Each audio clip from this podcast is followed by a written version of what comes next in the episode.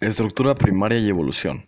Cuando los científicos examinan las estructuras primarias de las proteínas que llevan a cabo la misma función de los distintos organismos, pueden correlacionar el número de diferencias en los aminoácidos de las proteínas con la cercanía de la relación taxonómica entre las especies.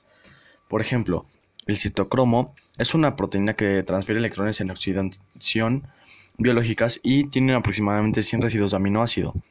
El citocromo C de las levaduras difieren 48 aminoácidos del citocromo C equino, mientras que el citocromo C de los patos solo difieren los dos aminoácidos del citocromo C de los pollos. Patos y pollos tienen una relación taxonómica mucho más cercana de los caballos y las levaduras. De igual manera, el citocromo C en pollos y pavos tiene estructura primaria idéntica. Los humanos y los chimpancés tienen citocromo C idénticos y solo difieren en aminoácidos del citocromo C del mono Reus.